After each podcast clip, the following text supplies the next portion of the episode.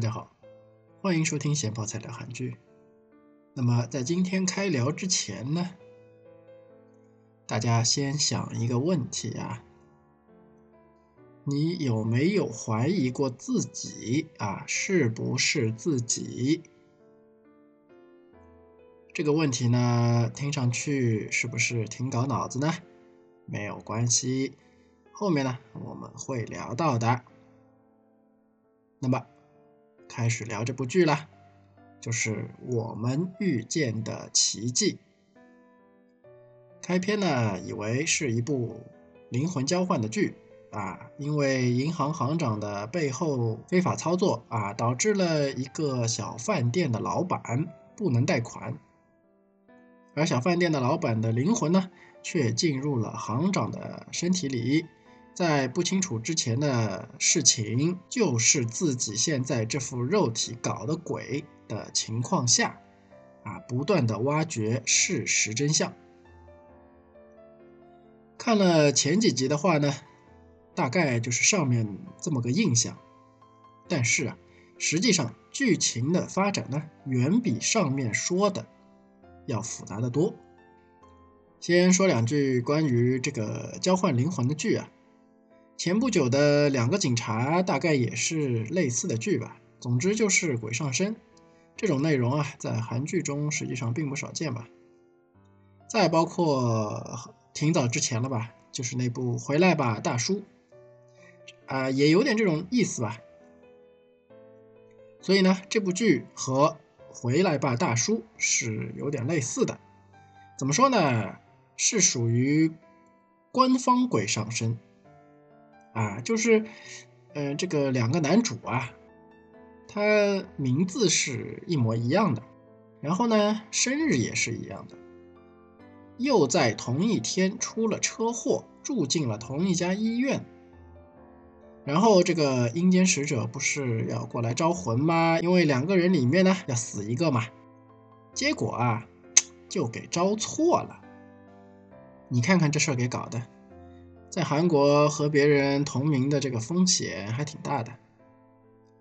两个人啊，上面也说了，一个呢是小餐馆的老板，虽然是老板吧，但是这个经济情况也就那样了，嗯，顶多就算个工薪阶层吧。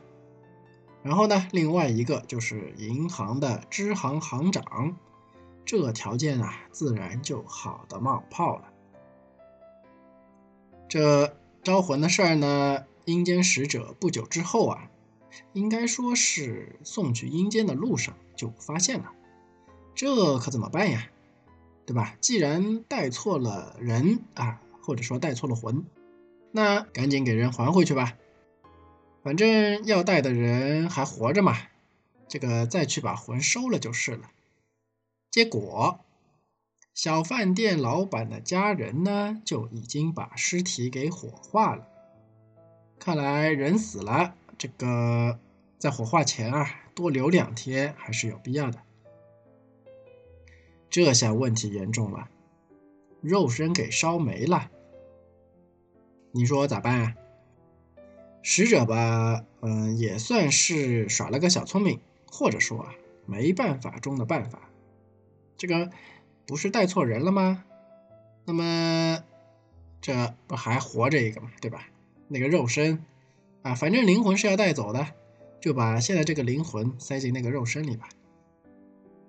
现在啊，看似呢也只有这个办法了。这么一下操作啊，可把这个行长的家属吓得不轻。但是呢，吓得最严重的可以说是殡仪馆里那个。呃，应该是叫入殓师吧。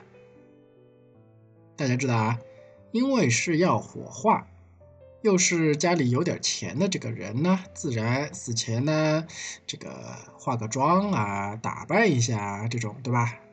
基本上就是走比较高端路线吧，有可能。反正我也不是很清楚，呃，韩国的这个高中低丧葬习俗，反正。看剧里面啊，又要化妆，要换衣服，还要包手包脚，嘴里塞米，总之就是挺繁琐。而且，嗯，因为是给死人弄嘛，所以也不能急着来，对吧？得精细着来。这么一搞呢，也算是给这个阴间使者一些时间了。哎，就好像啊，怎么把大象塞进冰箱，然后呢，再把长颈鹿塞进冰箱的操作是一样的。把魂儿拿出来，那人就凉了。然后呢，再把魂儿放进去，人就活了。这么一操作，中间不是有那么一点点时间啊，人是凉了的吗？那么凉凉的人在殡仪馆给他穿衣服的时候呢，还爬了起来。对于家属来说，这是个好消息啊。但是。对于殡仪馆来说，这就有点责任事故的味道了。对于入殓师来说啊，明明检查过凉透了，怎么突然蹦起来了？这件事情一度还上了新闻，搞得这个入殓师啊神经衰弱。这里呢，我们放下入殓师啊，看看这个复活了的，不是银行行长的银行行长。其实啊，这两个人也算是冤家路窄啊。车祸前没多久呢，饭店老板就到行长的这家支行啊来申请贷款，结果呢，贷款没有贷下来，原因是之前贷过了，可是老板说我之前没有带过啊之类的一件事情吧。因为这件事情对啊饭店老板来说挺重要的。这个钱呢是要用来付房钱的，没有这笔钱，店呢是要被回收的。所以呢，老板就打算走司法途径。那么，也就是在走司法途径的路上啊，出了车祸。说到这里，你是不是闻到了阴谋的味道了呢？假设啊，就是这么巧，你就突然成了这个银行行长了，你是不是要查一下？当初自己这个 case 啊，到底是怎么一个情况呢？在一段时间搞笑的啊，怎么说，算是软硬件磨合时间吧。磨合时间过了以后呢，也就是自己接受了啊，现在自己已经在这个行长的肉体里，而自己的肉身呢就已经火化了的事实。那么就开始查案子了。这部剧啊，这个点上还是不错的。前几集整个方向啊都在往这个行长身上引，也就是让你觉得，哎呀，会不会是这个行长搞的鬼呀？好像确实就是这个行长没错了。然而啊，就当大家都觉得实锤了。那个贷款案啊，就是行长背后搞的啊。在这个时候啊，剧情呢又开始往背后另有其人这个方向跑了。这种峰回路转的剧情呢，还是我相当中意的。张口就知道说什么，转身就知道放什么屁的剧情啊啊，太简单了，太好猜啊，就会显得没劲。这种。大方向上峰回路转的呢，起码说看剧的时候啊，会有继续诱惑人看下去的冲动，就好像之前的迷雾一样。为什么结局前评分这么高呢？就是因为剧情啊转折再转折，引人入胜。之所以最后只剩下七点五分，就是因为之前观众的期望啊实在是很高，就有点那种。啊，裤子都脱了，你给我看这个，这种感觉了。那么说回这部剧里，如果只是上面的这些内容呢，估计啊，我都不会看到这么后面就弃剧了。之所以打算追到最后，就是因为这部剧啊，还讲述了一个非常现实的点，那就是感情线。啊，我们来看一下，饭店老板是有家室的。有个女儿，银行行长呢也是有家室的，有一个女儿，一个儿子，还有一个小三。一个善良的好老公，成天笑嘻嘻啊，生活虽然不怎么富裕呢，但是有一膀子力气啊，应该说是有技术，炒炒菜，日子过得还是挺开心的。另外一个嘛，啊，看上面的介绍也就知道了，都有小三了，也算不上是好老公啊，成天板着脸在公司里啊，也是一个铁面冷血的老板。那么现在情况就变了啊。一个铁面冷血的、不把自己当回事儿的老公，突然变得对自己很关心，对孩子很关心，突然就变得非常符合自己对另一半的这个期待的时候，如果你是这个老婆，即使你渐渐知道了自己的老公肉身里面其实呢是另外一个人的灵魂的时候，你会怎么办呢？从表面上看，他还是你的老公，但是就好像很多人啊，突然洗心革面一样，突然变了一个人。但，嗯，外观还是这个外观吧，这个肉身还是这个肉身嘛，反正对自己好就行了。但问题来了，这个有趣的灵魂呐，他是有老婆的，而且。软硬件这个兼容的时候啊，还专门跑去自己家门口找自己老婆，找过自己女儿。毕竟，呃，那个才是自己的家人嘛。然而，这部剧呢，感情线却是非常的现实的。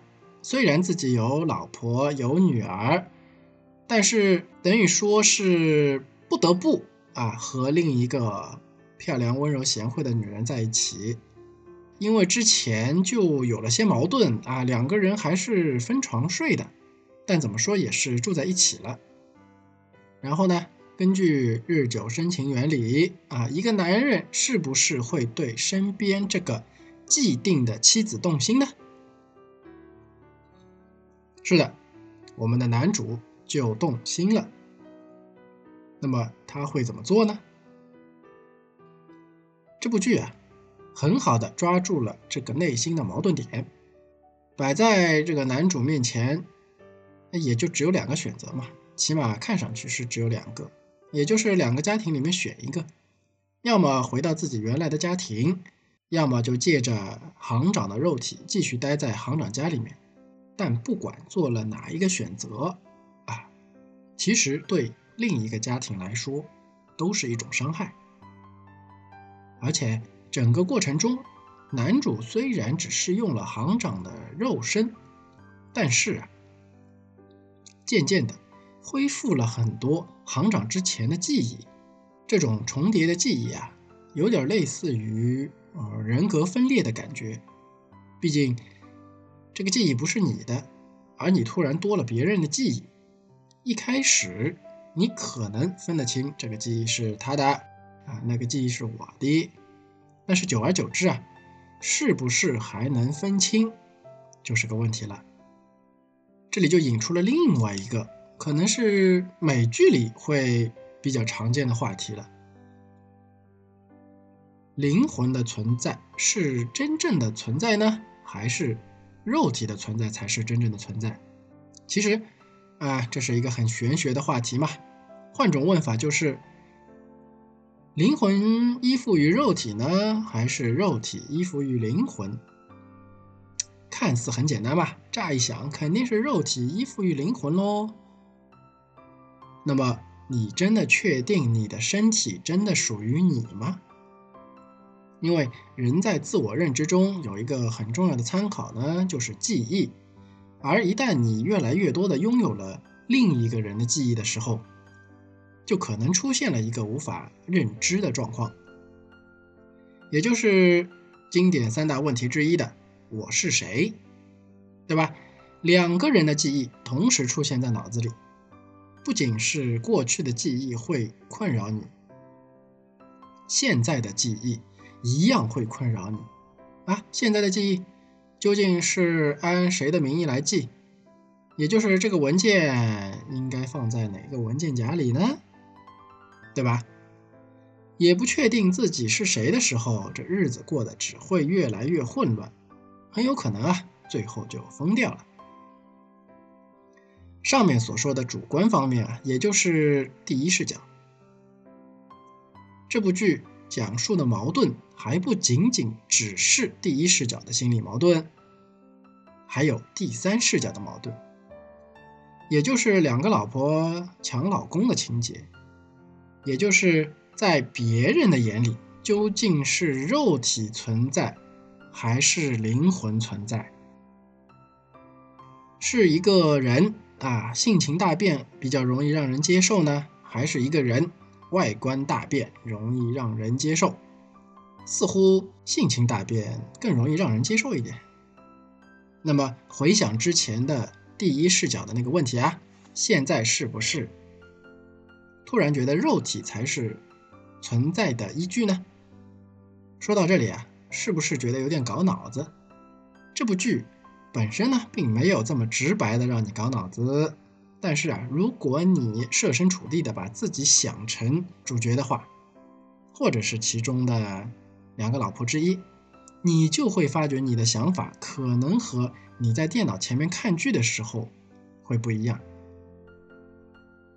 这部剧的魅力呢，就在这里。虽然这个主角啊一副睡不醒加沙皮狗的表情，但完全不影响他在剧中的发挥。当然了。到现在为止，男主起码确认是要离开行长夫人了，啊，要回到饭店老板娘的身边去。也就是说呢，暂时作为饭店老板的这个意识啊，是占了上风的。就不知道在之后的剧里，不断唤醒的这个行长的记忆，会不会影响老板对这个怎么说合体的认知？现在这个毅然决然的决定呢，之后会不会发生变化？